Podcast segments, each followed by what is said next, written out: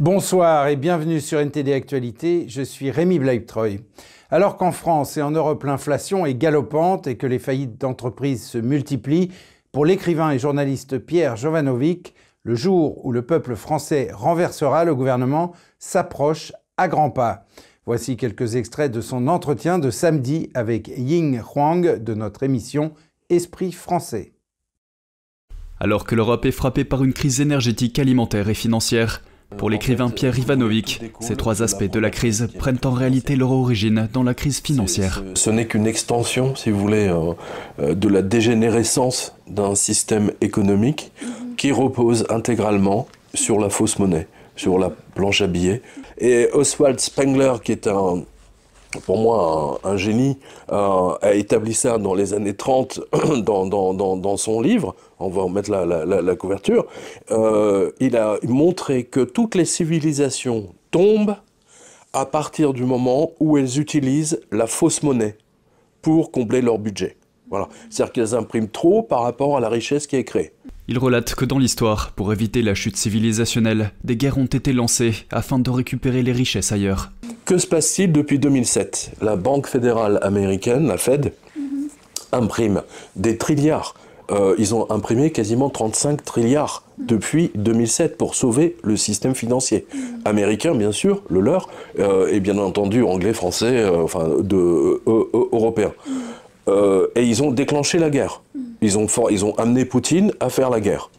Ils l'ont forcé à faire la guerre. Jovanovic explique que la Banque fédérale américaine incite maintenant à relancer la planche à billets en Europe pour maintenir artificiellement les cours de la bourse. Et pourquoi la Fed oblige aussi bien les Français, les, Allemands, etc., enfin la Banque centrale européenne à, fabriquer de la planche? Parce que tout le système de retraite américain repose sur le fait que chaque Américain euh, est obligé de déposer de l'argent sur un compte qui lui-même est investi en bourse. Si demain la bourse s'écroule, c'est la révolution aux États-Unis, c'est la guerre civile immédiate. Cependant, la BCE s'est jusqu'à présent efforcée de contenir l'inflation en relevant à plusieurs reprises les taux d'intérêt. Malgré le sursis artificiel accordé par l'impression d'argent, Jovanovic estime que les faillites des boulangers sont le signe symbolique d'une révolution qui s'annonce. Parce que la boulangerie, c'est le lien. Vous savez, il y a le premier lien de la société, c'est l'argent. Mais le deuxième lien, c'est quoi? C'est le boulanger c'est le boulanger qui fait le pain. C'est le premier lien. Si demain les boulangers ferment parce qu'ils ne peuvent plus payer le gaz pour faire tourner leur four, c'est fini. Là, vous avez la révolution. Le peuple descend dans la rue, le gouvernement va être renversé. Et euh, croyez-moi qu'on est en train de s'en approcher. Là, on s'approche à grands pas, parce que Poutine, il ne se laisse pas faire. En France, la France est le leader. Les pays de l'Union européenne ont convenu vendredi d'imposer des prélèvements d'urgence sur les bénéfices exceptionnels des entreprises énergétiques. Mais aucun accord sur le plafonnement des prix du gaz n'a été trouvé.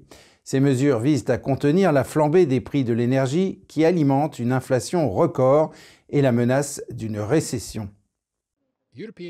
Les ministres de l'énergie de l'Union européenne ont adopté vendredi un ensemble de mesures visant à apaiser la crise énergétique qui frappe l'Europe. D'après la Commission européenne, le plan pourrait permettre de prélever 140 milliards d'euros pour aider les personnes et les entreprises touchées par la crise. Nous sommes dans une guerre énergétique avec la Russie. L'hiver arrive et nous devons agir comme je l'ai dit maintenant.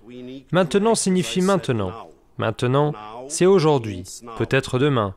Maintenant, ce n'est pas dans une semaine et certainement pas dans un mois. Les mesures comprennent un prélèvement sur les surprofits réalisés par les entreprises produisant ou raffinant du pétrole, du gaz et du charbon. Parmi les autres éléments importants, le plafonnement temporaire des revenus des producteurs d'électricité à faible coût, tels que les entreprises éoliennes, solaires et nucléaires, ainsi que l'obligation pour les 27 pays de l'UE de réduire la consommation d'électricité d'au moins 5% pendant les heures de pointe. Mais un groupe de 15 pays membres souhaite également un plafonnement du prix de gros du gaz. Toutes ces mesures temporaires sont bonnes, mais afin de trouver la solution pour aider nos citoyens dans cette crise énergétique, nous devons plafonner le prix du gaz. La Commission européenne a prévenu qu'un tel plafonnement pourrait affaiblir la capacité du bloc à garantir l'approvisionnement en gaz sur le marché mondial. Mais elle est ouverte à l'idée d'introduire un plafonnement du prix du gaz russe pour atténuer l'impact de la crise tout en négociant un prix du gaz plus bas avec les autres fournisseurs. Et le taux d'inflation annuel de l'Union européenne devrait atteindre 10% en septembre contre 9,1% en août, selon une estimation d'Eurostat, l'Office statistique de l'Union européenne. Les données officielles publiées vendredi ont montré que l'énergie était la principale composante de l'inflation. Eurostat a également indiqué dans son estimation que l'énergie devrait avoir le taux annuel le plus élevé en septembre. La hausse des prix de l'énergie devrait atteindre ainsi 40,8% après avoir atteint 38,6% au mois d'août. Et la crise énergétique pourrait bien impacter le fonctionnement de nos téléphones portables cet hiver. En effet, les téléphones cellulaires risquent de ne plus capter de signal en Europe, car une grande partie du réseau cellulaire pourrait être affectée sur le continent. Voici les explications. La réduction des livraisons de gaz russe à l'Europe en raison du conflit en Ukraine pourrait entraîner des coupures de courant. Les dirigeants de l'industrie craignent qu'un hiver rigoureux ne mette sérieusement à l'épreuve leur infrastructure. Ils affirment qu'il n'y a pas assez de systèmes de secours pour faire face à des pénuries d'électricité généralisées, qui entraîneront probablement des pannes sur les réseaux de téléphones portables. Les États de l'Union européenne réfléchissent à la manière de maintenir les télécommunications en service en cas de panne, une tâche à laquelle se sont également attelés les fabricants européens de téléphones Nokia et Ericsson et les opérateurs de réseaux mobiles. Et une bonne nouvelle pour les Britanniques, les chiffres révisés montrent que leur économie a connu une légère croissance au cours du deuxième trimestre, ce qui suggère que le Royaume-Uni pourrait ne pas être en récession. Le Bureau britannique des statistiques a déclaré aujourd'hui que le produit intérieur brut du pays, ou PIB, a augmenté de 0,2% au cours des trois mois précédant le mois de juin. Il avait estimé précédemment que l'économie s'était contractée de 0,1% au cours de cette période. Selon le même bureau, cette croissance est due à des améliorations dans les secteurs de la santé et de la finance. Toutefois, les nouveaux chiffres montrent que l'économie dans son ensemble est plus faible que prévu. Les économistes estiment que le PIB global est désormais inférieur de 0,2% par rapport à son niveau d'avant la pandémie, alors qu'ils estimaient auparavant qu'il était supérieur de 0,6%. Et le constructeur de voitures de luxe Porsche a défié la volatilité des marchés pour introduire sa marque de voitures de sport en bourse à une valeur 75 milliards d'euros. Il s'agit de la deuxième plus importante entrée allemande en bourse. Elle a permis de lever 19,5 milliards d'euros qui seront probablement utilisés pour financer la transition vers l'électrique des voitures du groupe. Porsche a fait son entrée en bourse jeudi 29 septembre en défiant les turbulences du marché. La marque de voitures de luxe a débuté avec une valorisation de près de 75 milliards d'euros. C'est le prix le plus élevé de la fourchette fixée par la société mère Volkswagen. Dans un contexte de forte baisse des marchés plus larges, Porsche a fait figure d'exception. Son action était en hausse de plus de 4% après la première heure d'échange. Cette vente est l'une des plus importantes jamais réalisées en Europe. On estime que Porsche est presque au même prix que Volkswagen et devant ses rivaux comme Ferrari. Au total, elle devrait générer environ 19,5 milliards d'euros pour Volkswagen. Cette somme sera probablement utilisée pour financer son passage aux voitures électriques. Oliver Bloom, PDG de Porsche, a salué cette première journée en bourse. Nous sommes convaincus, il y a plus en nous. Nous allons atteindre l'indépendance et une marge de manœuvre entrepreneuriale encore plus grande. Nous voulons devenir encore plus rapide, plus flexible et plus concentré. Porsche pourra continuer à profiter des synergies au sein du groupe Volkswagen. Certains investisseurs se sont demandé si le moment était bien choisi pour l'introduction en bourse, les marchés étant perturbés par la guerre en Ukraine et la crise énergétique qui en résulte. Et Volkswagen affirme que c'est en fait le moment idéal, car les gestionnaires de fonds ont cruellement besoin d'une action stable et attrayante dans laquelle investir. Les familles Porsche et Piège resteront des acteurs importants, avec une participation de 25% plus une action, soit une minorité de blocage. Et les États-Unis sont en compétition avec la Chine pour l'influence dans la région du Pacifique. Les récentes incursions de Pékin dans la région ont renforcé cette course aux plus influents. Au menu du nouvel engagement américain dans la région, des promesses de dépenses importantes ainsi que des réunions et des repas avec des responsables de haut niveau. En voici les grandes lignes. Les États-Unis et les dirigeants d'une douzaine de pays du Pacifique se sont mis d'accord pour une déclaration de partenariat. C'est ce qu'a annoncé le haut diplomate américain Anthony Blinken. Les États-Unis ont accueilli un sommet réunissant les chefs d'État d'une douzaine de pays du Pacifique, dont les Fidji, les îles Salomon et les Tonga. Ces pays occupent une région stratégique clé dans le Pacifique et Pékin y fait des incursions ces dernières années. En avril, Pékin a signé un pacte de sécurité avec les îles Salomon. Cela a mis l'Occident en état d'alerte car il craint que l'accord ne débouche sur une base militaire chinoise à 1000 km des côtes australiennes. Les États-Unis s'engagent donc à nouveau dans la région. Blinken a annoncé une aide de 4,8 millions de dollars.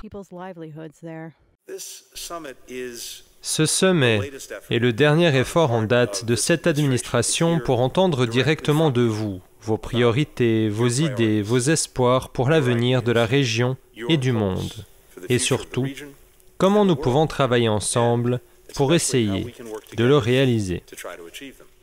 Il a déclaré qu'il espérait que les pays repartiraient avec un message, que les États-Unis partagent leur vision et que ce n'est qu'en travaillant ensemble qu'ils pourront relever les plus grands défis. De la lutte contre la crise climatique et les urgences sanitaires à la promotion des opportunités économiques, en passant par la préservation d'un Indo-Pacifique libre et ouvert où chaque nation, quelle que soit sa taille, a le droit de choisir son propre chemin. Les dirigeants du Pacifique ont également rencontré la présidente de la Chambre des représentants Nancy Pelosi jeudi. Leur journée s'est terminée par un dîner à la Maison-Blanche. Et avant de refermer ce journal, répondons à une question de nos téléspectateurs. La question posée est pourquoi le Falun Gong est dépeint différemment en Chine et en dehors de la Chine? La réponse réside dans la propagande et la censure dirigée par Pékin contre cette pratique de méditation ancestrale. Le Falun Gong est d'ailleurs soutenu partout ailleurs dans le monde. Voici plus d'explications en images. Au cours des deux dernières décennies, des milliers de pratiquants de Falun Gong ont été emprisonnés, torturés et assassinés par le PCC. Le prélèvement forcé d'organes est l'un des crimes les plus horribles que je pense avoir jamais connus. Nous vous soutenons. Freedom House est aujourd'hui solidaire des pratiquants de Falun Gong et de tous ceux qui sont persécutés par le PCC. Mais en Chine, l'attitude du régime à l'égard du Falun Gong est totalement à l'opposé. Le contraste remonte à la campagne de propagande menée par le Parti communiste chinois contre cette pratique depuis des décennies. Le Falun Gong est un ancien système de méditation spirituelle fondé sur les principes de vérité, compassion, tolérance. Cette pratique est devenue très populaire en Chine dans les années 1990. À l'époque, environ un Chinois sur 13 l'a pratiqué. Mais le régime a lancé une persécution nationale contre cette pratique en 1999. Depuis, des millions de personnes ont été détenues et torturées. Au moins 4000 personnes ont été tuées, mais le bilan réel pourrait être bien plus lourd. Pour le régime chinois, sa lutte contre le Falun Gong s'inscrit dans la logique de son histoire. Depuis que le régime a pris le pouvoir en 1949, il a lancé une répression massive et violente contre un segment de la société tous les dix ans environ. Les campagnes violentes la peur et consolide le pouvoir et le contrôle du parti sur son peuple. Dans les années 1950, le régime a ainsi sévi contre la religion. Plus de 3 millions de croyants ont été persécutés, beaucoup ont été tués. Dans les années 1960, le régime a persécuté les élites culturelles et intellectuelles. Les intellectuels étaient considérés comme les pires ennemis du peuple. Dans les années 1970, la révolution culturelle a déchiré la culture traditionnelle de la Chine. Elle a également coûté la vie à un demi-million de personnes. Dans les années 1980, le régime a massacré des étudiants non armés qui réclamaient la démocratie. Et dans les années 1990, c'était au tour du Falun Gong d'être persécuté, mais la campagne du régime contre la méditation spirituelle n'a pas donné les résultats escomptés. Le chef du parti de l'époque, Jiang Zemin, a promis d'éradiquer cette pratique en trois mois, mais deux ans plus tard, la campagne de Pékin s'est essoufflée. De nombreux Chinois considéraient que le Falun Gong ne représentait aucune menace et estimaient que le régime était allé trop loin. Selon le Centre d'information sur le Falun Dafa basé aux États-Unis, pour renverser la vapeur contre le Falun Gong, le régime a intensifié son jeu de propagande. En 2001 a eu lieu la mise en scène des cinq auto-immolations sur la place Tiananmen en Chine. Pékin a affirmé qu'il s'agissait de pratiquants de Falun Gong et dans les médias contrôlés par l'État chinois, aucune réfutation n'a pu être entendue de la part du Falun Gong. Les autorités ont alors arrêté et jeté en prison des personnes dans tout le pays pour avoir pratiqué leurs croyances spirituelles. À l'époque, la machine de propagande de Pékin fonctionnait à plein régime. La mise en scène des auto-immolations a été diffusée à la télévision, à la radio, dans les journaux, sur les panneaux d'affichage, dans les bandes dessinées, les affiches, les films, les séries télévisées et même dans les manuels scolaires. Cela a changé la vision de nombreuses personnes sur le Falun Gong. Mais beaucoup ont souligné les failles dans cette histoire. Le régime a déclaré qu'une des personnes était morte par immolation, mais les images montrent qu'elle s'est effondrée après avoir été frappée à la tête. De plus, un journaliste du Washington Post s'est rendu dans le village de cette femme et a découvert qu'elle n'avait jamais pratiqué le Falun Gong. Une autre séquence vidéo suscite également des questions. Le corps de cet homme est visiblement brûlé, mais la bouteille en plastique contenant de l'essence entre ses jambes est intacte. En raison du blocus de l'information, en Chine, même après 21 ans, beaucoup de Chinois ne connaissent pas encore la vérité sur cet événement. Campagne de diffamation du Parti communiste chinois contre le Falun Gong est toujours en cours dans le pays. Ainsi s'achève cette édition. Merci de l'avoir suivi. Restez avec nous sur NTD pour la suite de nos programmes.